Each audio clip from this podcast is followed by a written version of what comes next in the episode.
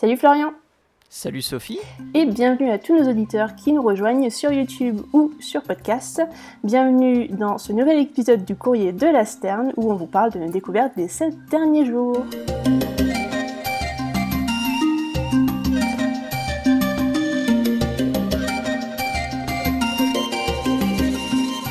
Comment ça va Sophie? Ben, Ça va bien, ça va bien. Euh, il paraît que t'as plutôt chaud en France paraît que j'ai plutôt chaud, oui. Et d'ailleurs, tu as eu chaud il y a quelques instants puisque tu, as fait le lancement de l'émission. Je suis eh ben très content. Tu vois, euh, rien ne va plus. Je repose ma voix, je repose ma voix un tout petit peu. C'était Effectivement, il fait chaud. Il fait chaud chez nous. Euh, bon, évidemment, les auditeurs et les auditrices qui nous écoutent n'auront peut-être pas cette température euh, lorsqu'ils écouteront l'épisode. Mais il fait chaud chez nous. Et toi, de ton côté, en Afrique du Sud? Bah nous, on sort de l'hiver, alors euh, tu sais, c'est encore... Enfin, c'est pas très chaud. C'est chaud pour des températures françaises, mais, mais pour nous, c'est pas très très chaud. On rentre à peine dans les 30 degrés pendant la journée, donc c'est pas, pas si chaud que ça encore. Oui, effectivement. Nous, on dépasse allègrement ces 30 degrés. Exactement. Euh, tu nous parles de quoi aujourd'hui? Aujourd'hui, on va aller du côté des oiseaux marins et on va parler des fous de bassin. Et moi, je vais aller euh, du côté du désert et je vais vous parler de corvidés. Oh, oh. Et on va voir des corvidés très spéciaux ensemble. Peut-être que tu veux commencer du coup par nous parler de la latéralisation des bassin. C'est un gros mot. Désolé. Non, on va l'expliquer. On va expliquer tout ça. Euh, eh ben écoute, euh, pour commencer, les fous de bassin, euh, déjà, qu'est-ce que c'est? Bon, si vous connaissez pas la bestiole, c'est un gros oiseau marin avec un bec assez long et pourvu de sortes de petites denticules très acérées pour choper du poisson. Et, cet oiseau-là, il a une particularité, c'est-à-dire qu'il va plonger, ben, un peu comme un cormoran en quelque sorte, pour aller chercher du poisson sur la surface. Donc il vole au-dessus de l'eau, et puis il plonge comme ça, tout droit, quasiment tout droit, en piqué, pour aller prendre son poisson qu'il voit sous la surface de l'eau. Alors ces fous de bassin, euh, les scientifiques s'y sont intéressés dernièrement et ils ont regardé si euh, ils étaient plus droitiers ou plus gauchers. Alors en quoi c'est intéressant tout ça? Parce qu'après tout on s'en fiche un petit peu. Bah, vous savez très bien que chez les humains on a plus de droitiers que de gauchers par exemple on est en train d'étudier ça euh, assez bien. C'est encore un sujet qui fait pas mal de débat d'ailleurs, parce qu'il y a des recherches sur le sujet pour savoir comment ça fonctionne, d'où ça vient, etc. Euh, et puis on, s'est intéressé de, savoir si c'était aussi le cas chez d'autres animaux. Donc euh, ceux qui font de l'équitation le sauront certainement s'ils font de l'équitation à haut niveau. Par exemple, les chevaux. certains préfèrent le côté droit et d'autres préfèrent le côté gauche. Ça se voit quand vous les faites tourner et que vous êtes dessus. Il y a un côté qui est un peu plus raide que l'autre et c'est généralement le côté qu'ils n'aiment pas. Voilà. Et donc chez les oiseaux, ça marche aussi. Vous avez aussi des oiseaux droitiers et des oiseaux gauchers. Par exemple, chez les perroquets, euh, c'est assez simple à voir d'ailleurs, c'est que si vous avez un perroquet en captivité, vous allez voir qu'il va interagir avec le monde autour de lui d'une de ses deux pattes principalement, et ça va être la patte qui va être euh, préférée, ça va être la patte soit la patte droite, soit la patte gauche, mais vous verrez qu'il va soit choper sa nourriture, soit choper ses joujoux, ou attraper les trucs principalement d'une patte qui va être sa patte dominante qui peuvent euh, parfois aider l'animal dans son milieu naturel, notamment pour sa survie, c'est ce qui avait été étudié chez les poules. Et euh, les poules qui sont latéralisées, qui sont donc capables euh, d'être plus efficaces d'un côté que de l'autre, en fait, sont plus efficaces pour arriver à manger des trucs, à trouver des vers, à trouver des graines, à picorer et tout ça, tout en surveillant les environs autour. Donc en fait là on est sur une stratégie de survie qui est lié à la latéralisation donc de l'animal, savoir s'il est droitier ou gaucher. Et ça, c'est assez intéressant. je me permets de t'interrompre euh, parce que tu, tu dis, euh, tu dis chez les poules, mhm. c'est chez toutes les poules? Ou uniquement chez certaines Et du coup, pourquoi c'est présent chez certaines si c'est le cas? Alors c'est présent uniquement chez certaines. Il y a certains animaux qui n'ont pas vraiment de préférence et c'est pour ça qu'ils ont réussi à savoir et à, trouver la, à voir la différence entre les deux, en fait, entre les poules qui avaient effectivement une préférence pour un côté ou l'autre et les poules qui ne l'avaient pas. Et c'est comme ça qu'ils ont remarqué qu'il y en avait qui étaient plus performantes que d'autres en fait dans la recherche de nourriture et la surveillance pour les prédateurs. Ok. C'est intéressant. Moi je trouve que c'est intéressant parce que c'est vraiment une stratégie de, survie là pour le coup. Euh, donc c'est en fait c'est intéressant parce que c'est favorisé dans ces cas-là par l'évolution pour la survie. donc c'est quelque chose qui va se retrouver plus facilement. Et ce qui les intéressait aussi, c'était de savoir chez les fous de bassin, du coup, est-ce que c'était quelque chose qu'on pouvait aussi observer? Parce qu'après tout, chez d'autres oiseaux comme les perroquets ou les poules, on le voit. Ou pourquoi pas chez les, oiseaux marins Et chez les oiseaux marins, ça n'a pas été prouvé. il y a deux, trois petits trucs peut-être où on se dit que c'est possible, mais pour l'instant, les études n'avaient rien prouvé de vraiment sûr. Et là, dans celle-là, ils se sont dit, bon, on va essayer de, de, voir si ça marche chez les fous de bassin, parce on en a pas mal, ça peut peut-être marcher. Et alors, ils se sont amusés à mettre des petits capteurs sur les fous de bassin, qui leur ont permis de savoir quand le fou euh, faisait un piqué, un plongeon pour aller récupérer du poisson, de quel côté il tournait.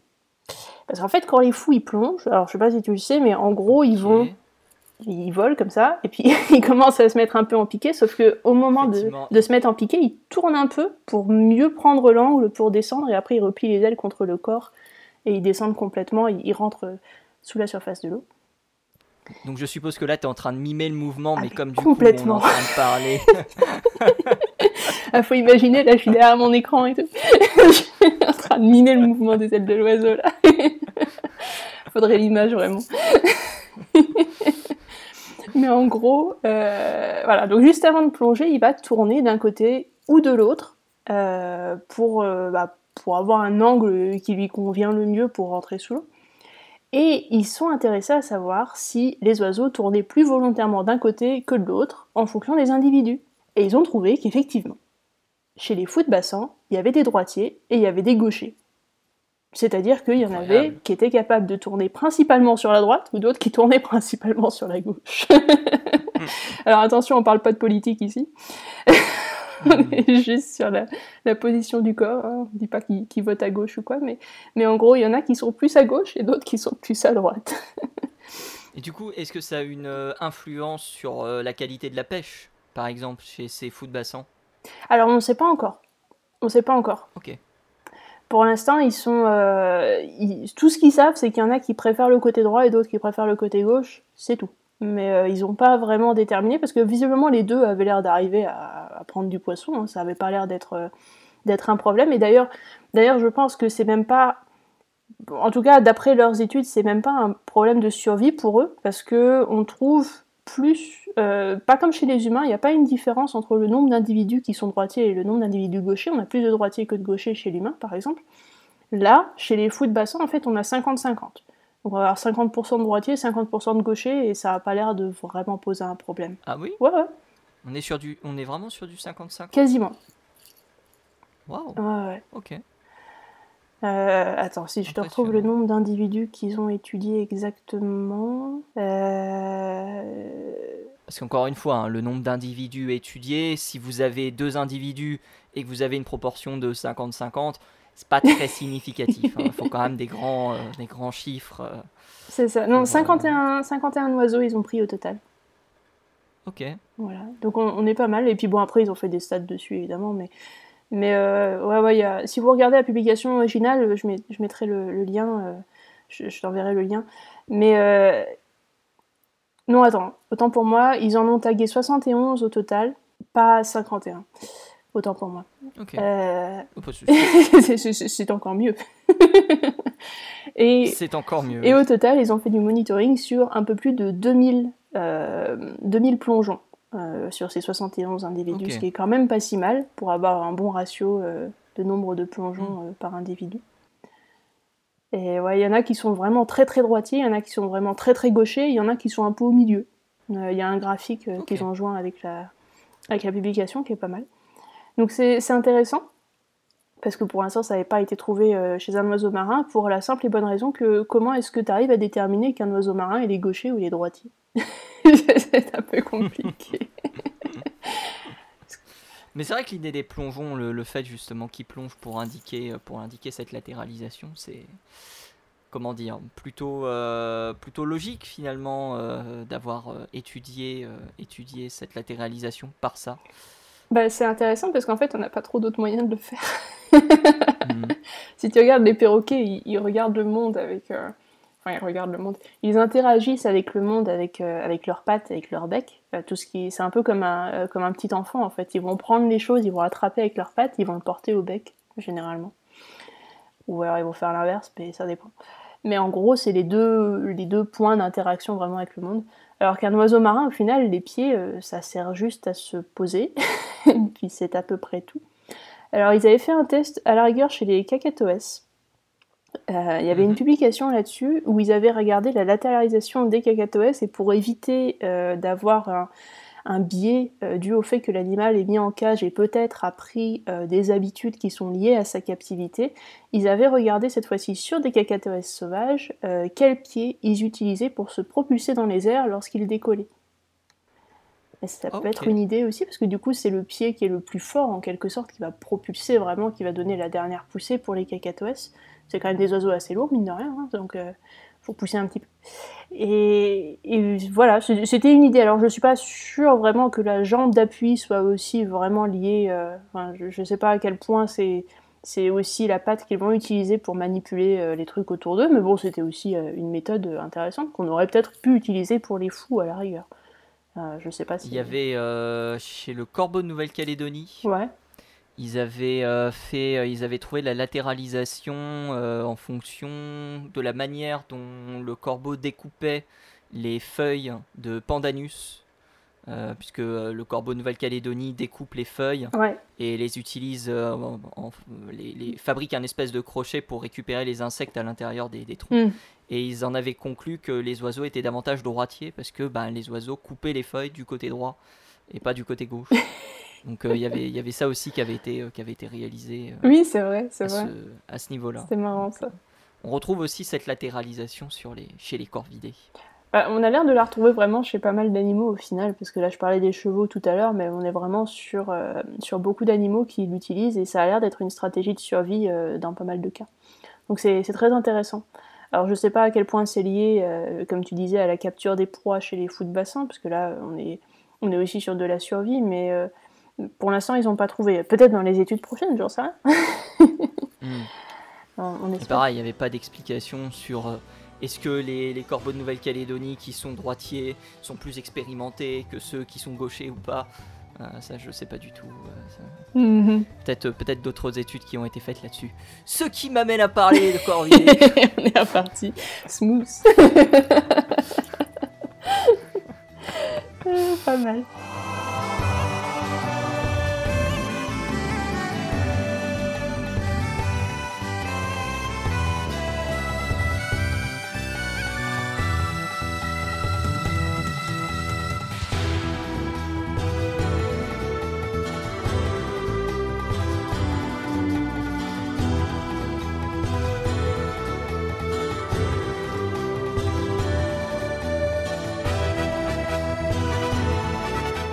Qui m'amène à parler de corvidés et euh, de corvidés particuliers. Est-ce que tu connais les podos? Oh, les podos, c'est donc cela. Eh oui, eh oui, c'est donc cela. Donc tu les connais du coup. Un petit peu.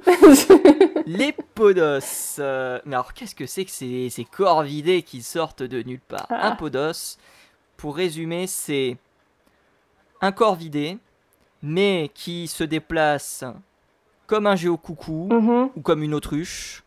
Bon, lui il vole par rapport à l'autruche. Et euh, qui euh, a un cri de mésange euh, pour, pour certains individus, ou un cri de voiture qui démarre pas, mais j'ai l'impression qu'il y a beaucoup d'oiseaux qui ont ce cri de voiture qui démarre pas. donc du coup, du coup, on restera sur la mésange. Alors le podos, qu'est-ce que c'est? En gros, pour faire simple, c'est un corps vidé qui ressemble à un jet. Voilà, on a vraiment des, couleurs très proches du, jet des chaînes que, l'on connaît, sans forcément cette, euh, cet éclair bleu très caractéristique que l'on a sur, sur le côté du sur, le, sur, le, sur le bord de sur le bord de l'aile. Euh, mais on reste vraiment sur ces teintes un peu un peu rosâtres, un peu blanches, avec un peu de noir, euh, vraiment des couleurs assez typiques, assez typiques de, de ce qu'on peut trouver chez le jet des chênes, et aussi chez ces sous-espèces. Euh, parce qu'il y a environ une trentaine de sous-espèces de jets des chênes dans le monde, j'ai même envie de dire en Europe et en Asie, puisque c'est un oiseau que l'on trouve euh, uniquement dans, ces, régions-là. Et forcé de constater que on a donc un, oiseau qui, euh, qui ressemble à, un oiseau que l'on, que l'on connaît très très bien, mais qui a plusieurs particularités. La première particularité, c'est que les podos vivent dans les déserts. Et vivent dans les déserts. Alors, euh, ils vivent dans les déserts où euh, on a de la Mongolie, on a de la Chine, on a un peu de Russie aussi. Euh, on a de l'Iran, on a de l'Ouzbékistan et du Kyrgyzstan. Donc, on se retrouve du côté plutôt hmm. de l'Asie plutôt que, plutôt que du côté de l'Europe. Quatre espèces qui existent de podos. On a le podos de Anderson, le podos de Plesk, le podos de Bidolf et le podos de Pander. Euh, qui sont donc ces quatre espèces que, l'on retrouve. Et euh, j'ai parlé de Géocoucou tout à l'heure. Eh ben, il faut savoir en fait que ces oiseaux euh, ont développé des assez longues pattes qui leur permettent justement de courir dans le désert. alors ils volent, contrairement, contrairement comme je l'ai dit à l'autruche hein, par exemple. ces oiseaux sont totalement capables de voler, sauf qu'ils volent beaucoup moins, beaucoup moins que euh, les autres espèces de corvidés que l'on connaît, euh, qui, euh, qui que l'on trouve dans, nos forêts ou que l'on trouve parfois dans, nos villes. Donc on a vraiment affaire à des oiseaux qui sont davantage coureurs plutôt que des oiseaux qui, qui, vont voler. Ce qui montre encore une fois quelque chose, c'est que un oiseau qui n'a pas de prédateur, eh bien, va perdre cette capacité de vol, ou quasiment euh, perdre cette capacité de vol, parce que tout simplement il n'en a plus besoin. Là en l'occurrence, le Podos utilise surtout cette capacité euh, pour rejoindre son nid et pour parcourir éventuellement, euh, et pour parcourir éventuellement de, de, petites distances si jamais un prédateur se présente. Mais les prédateurs sont plutôt rares et ils vont surtout s'attaquer au nid des Podos. On va y revenir d'ici quelques instants. Euh, justement, euh, le podos, il vit dans le désert. Euh, cet oiseau, il fait à peu près entre 25 et 32 cm. Donc, ce sont des oiseaux avec des tailles, des tailles intermédiaires. la femelle pour la grande majorité des podos est légèrement moins grosse que les mâles. Ça joue à une dizaine de grammes, hein, mais généralement il y a une petite différence qui peut se faire. Et euh, il faut savoir que euh, les podos euh, sont des oiseaux qui nichent dans des arbustes que l'on trouve dans le désert. Alors on n'a pas, euh, pas énormément d'informations sur ces oiseaux, ce qui est toujours problématique lorsqu'on parle de, ce qu'on parle de, comment dire, de, de, certains, euh, de, certaines euh, familles d'oiseaux, puisque là on se retrouve avec une, une famille d'oiseaux. Néanmoins, on a quand même quelques, quelques travaux qui ont été, qui ont été effectués. Il y a même un programme de, de, comment dire, de recherche qui a été, qui a été réalisé ah par l'OSME qui est euh, l'Ornithological Society of the Middle East, the Caucasus oh. and Central Asia. Euh, donc euh, ils ont fait une, petite, une petite recherche sur le podos de Pander, qui est un oiseau qui habite généralement dans le désert de Kizilkoum et qui se trouve quasiment uniquement dans cette, dans cette zone. C'est aussi le cas d'un autre, d'un autre oiseau qui est le podos de Budolf, que lui on retrouve uniquement dans un désert, dans le Xiaojing, qui est le désert de Taklimakan, si mes souvenirs sont bons.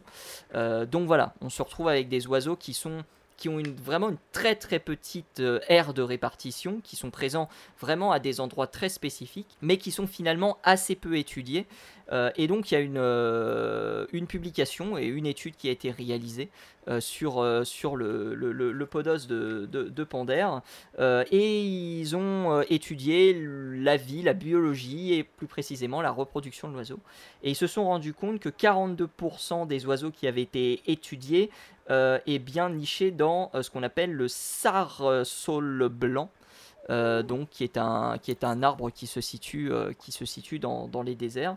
Il y avait aussi des caligonium. Désolé, je lis mal mes notes parce que j'ai écrit mal. C'est des noms compliqués. c'est des mots compliqués, surtout quand tu les écris mal, ça va pas du tout. mais voilà, il y a des arbustes entre guillemets qui sont très important pour ces oiseaux-là et c'est pour ça qu'il est important de les protéger. On a certains oiseaux qui vont nicher que dans des lieux précis, hmm. dans des arbres précis. Et on a euh, l'exemple ici avec, euh, avec ce podos. Euh, le podos qui est soumis à une énorme prédation, surtout les jeunes oiseaux qui sont soumis à une énorme prédation, qui peuvent être chassés par des renards, qui peuvent être chassés par des varans, qui peuvent être chassés par des serpents.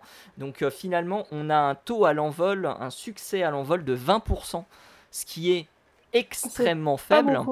et ce qui est problématique, c'est que l'Union internationale pour la conservation de la nature euh, considère la grande majorité de ces oiseaux comme étant en préoccupation mineure. Le souci, c'est que on a des zones qui sont assez peu visités, avec des programmes de conservation qui sont extrêmement récents, avec un impact de l'homme qui n'est quasiment pas mesuré, même si pour le coup on est sur des environnements qui n'ont pas trop changé, puisque on est sur des déserts, donc pas forcément des lieux où euh, les, euh, les, gens vont, vont s'installer. Mais on a quand même de très très grosses inconnues sur la présence de ces différentes espèces que ce soit, euh, que ce soit le, le, podos, euh, le podos de, de, de Pander ou, ou, les autres, vis-à-vis justement de, vis-à-vis justement de leur, euh, de leur présence, de leur présence dans les, dans les différentes aires de répartition. Mm. Donc il y a toute une petite étude qui a été réalisée sur le podos de Pander, qui ressemble d'ailleurs un peu à un traquet, je trouve, de loin. Vous verrez, ouais, vous verrez les images. moi, je trouve que ça ressemble quand même beaucoup à un traquet. donc une étude qui a été réalisée en 2020 euh, qui euh, parlait justement et eh bien, de, la, de la conservation euh, du, du Turkestan ground jay, comme les appelle, comme les l'anglais, à savoir le, le podos de, de, de Pander. c'est un oiseau qui est omnivore, qui va chercher sa nourriture dans le sable. D'ailleurs, autre particularité, il a un bec assez courbé. Qui lui permet justement de, de, chercher des insectes dans le sable et insectes dans le sable, mais aussi, et ça c'est quelque chose qui est assez, apparemment qui a un comportement qui n'a pas été euh, plus documenté que ça, euh, c'est que lorsque des tempêtes de sable euh, ont lieu, bon, il se passe rien pour le Podos, hein, il laisse passer la tempête de sable, il est pas fou, mais lorsque ces tempêtes de sable passent, eh bien, on a un oiseau qui va prendre des bains de, de sable, et on ne sait pas trop pourquoi pour l'instant. Euh, d'autant que bah, c'est un oiseau qui habite justement dans un environnement désertique, donc du sable il en a bah, tout le temps. Euh, donc pourquoi attendre les fins de tempête de sable? C'est une bonne question. c'est euh, donc voilà, j'ai trouvé cette information. Je sais pas si elle est vérifiée et vérifiable pour l'instant, mais mais c'est un c'est un petit c'est un petit, euh, petit comportement qui me, qui me surprend un petit peu. Est-ce que, le... podos. Oui. Est-ce que le, bain euh, après la tempête de sable, en fait, ce serait pas juste l'oiseau qui essaie de se débarrasser de ce qu'il a récupéré comme sable dans ses plumes Mais qu'il n'est pas spécialement en train de prendre un bain, qu'il est juste en train de, de, de s'épouster en quelque sorte? ah ouais, mais dans ce cas, pourquoi tu t'épousettes en mettant du sable sur toi? En mettant du ça sable. Ça n'a pas de sens. ça n'a pas de sens. Ouais. Si, Parce que vraiment, il se, met, il, il, se met dans une grosse cuvette et, euh, et, euh, et euh, vraiment, il creuse, le, il creuse la cuvette, il creuse la, la, cuvette dans le sable. Donc, ce serait, je sais pas moi, ce serait un peu idiot, non? C'est.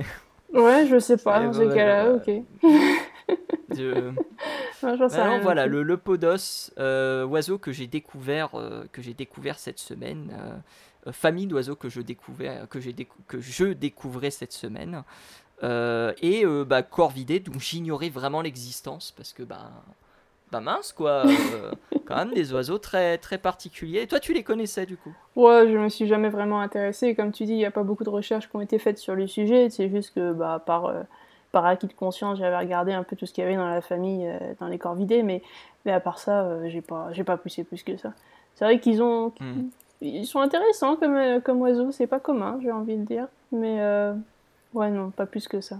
Malheureusement, c'est ça fait partie de tous ces oiseaux. Il y a, tellement d'espèces d'oiseaux qu'on n'a pas forcément des données sur tout, et c'est dommage, mais c'est comme ça, malheureusement. Hmm. Et oui, puis on a aussi, euh, on, a aussi là on parle, certains, certains pays, il y a un oiseau qui est endémique d'Iran, je sais plus lequel c'est, c'est le podos de euh, c'est le Podos de Plesk, euh, qui ne se situe qu'en Iran. Euh, on a des conflits géopolitiques qui ont lieu actuellement du coup en, Iran. Donc c'est aussi des, limitations qui, qui ont malheureusement lieu ah vis-à-vis de la recherche mm. scientifique au sens large du terme, hein, pas, que, pas que l'ornithologie. Donc, donc voilà, c'est souvent dans, ces, dans, dans, des pays assez assez inaccessible finalement qu'on retrouve des espèces assez, euh, assez originales qui mériteraient d'être beaucoup plus étudiées. Mais il y a même des espèces très très euh, comment dire très connues en France, hein, qui, dont on ne connaît pas vraiment très très bien l'écologie. Hein, euh, certaines espèces qui sont tellement discrètes que on a parfois des, des, informations qui sont très très comment dire, très superficielle les mm. concernant. Et pourtant, c'est, ce sont des oiseaux qu'on connaît, qu'on connaît très bien, quoi. Hein, mais des fois, voilà, ces oiseaux sont beaucoup plus beaucoup plus difficile à beaucoup plus difficile à trouver et on n'a pas forcément euh, l'étude euh, la possibilité de les étudier euh, en tant que tels quoi. Mmh, hélas. Et puis après on peut se poser la question aussi pour tous ces oiseaux qui vivent dans des déserts à quel point le réchauffement climatique aura un impact sur leur conservation? Mmh. Parce que ça encore, euh, vu qu'on ne connaît pas vraiment les effectifs de base, on n'a pas vraiment de, chiffres sur leurs effectifs actuels ou sur ce qu'il y avait il y a quelques années, vu que ça n'a pas vraiment été étudié. Du coup, à quel point est-ce qu'on pourra dire, euh, est-ce que le réchauffement a eu un impact sur eux ou pas?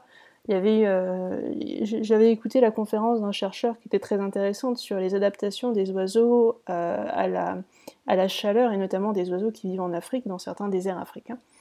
Et, euh, il, expliquait que bon, il y avait, il y avait pas mal d'adaptations à la chaleur, mais que l'oiseau ne pouvait pas, euh, de par sa biologie, aller au-delà d'une certaine température. Au bout d'un moment, il finit par cuire, hein, comme tout le monde. Et, même s'il a des adaptations pour la chaleur, euh, il y a un moment où c'est trop. La température devient trop forte, et puis bah, c'est fini.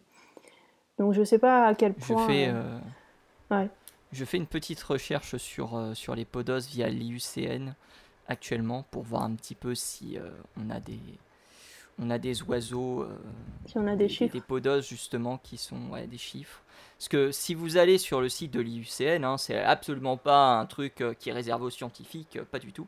vous avez ce qu'on appelle la red list. Et si vous rentrez le nom, le nom d'un oiseau ou d'un animal en tant que tel, hein, qu'importe si c'est un oiseau ou un mammifère ou un insecte ou autre, vous avez une liste, donc qui est, qui est donnée. Et on a un certain nombre d'individus euh, qui, sont, euh, euh, qui sont transmis sur cette liste, et on peut avoir le nombre d'individus matures, qui est en gros en fait le nombre d'individus qu'on peut trouver dans la nature. Et là pour bah, le podos de Pander, dont on parlait, mhm. qui est en diminution, qui est toujours placé en préoccupation mineure, et ben le nombre d'individus matures est inconnu. Voilà. Bah, et il est placé en préoccupation mineure. Bah, c'est certainement pour ça qu'il est placé en préoccupation mineure, c'est parce qu'il n'y a pas de données. mais euh, du coup, pourquoi ils l'ont pas placé en data deficient à ce moment-là? Tu peux placer en data euh, deficient, mais le problème c'est qu'il faut que quelqu'un s'y intéresse. Il y a tellement d'espèces sur euh, l'IUCN, ils n'ont pas forcément le temps de hmm. s'occuper de tout. Et, à moins que quelqu'un leur dise il y a un problème là, ça changera pas. Et puis même, même comme Donc ça. Voilà, n'hésitez. N'hésitez pas à vous y rendre, c'est l'IUCN euh, Red List. Euh, et vous tapez ensuite le nom de, l'animal et puis euh, vous aurez, vous aurez accès à, des tas d'informations sur, sur sa présence, sur aussi les, dangers qui le menacent, sur l'habitat qu'il peut avoir, voilà, plein de plein d'informations qui sont plein d'informations qu'on peut retrouver très très facilement sur, sur ce site. Et il y a beaucoup de choses sur les plantes aussi si ça vous intéresse. il n'y a pas que les animaux. Absolument. Devenez botaniste. Apparemment, on en a pas. Apparemment, ils sont en voie d'extinction eux aussi. Hélas. Euh, hélas. Eh ben, c'était un super épisode encore une fois. Euh, merci beaucoup Sophie de m'avoir accompagné. Eh ben, merci euh, pour, pour cet épisode. Est-ce que tu veux rajouter quelque chose? Oh non, je pense que ça ira. C'est déjà, déjà un peu long pour aujourd'hui, je crois. ben écoute, on va du coup conclure ici. Un grand merci à vous tous et à vous toutes de nous avoir écoutés, d'être de plus en plus nombreuses et nombreux à nous écouter sur euh, PodCloud, sur Spotify, sur Deezer, sur YouTube. Euh, pour ceux qui veulent nous retrouver euh, sur YouTube, vous pouvez aussi nous retrouver sur Twitter @podcdls. Et d'ici là, on vous donne rendez-vous la semaine prochaine pour un nouvel épisode du Courrier de la Sterne. Salut à tous et salut à toutes.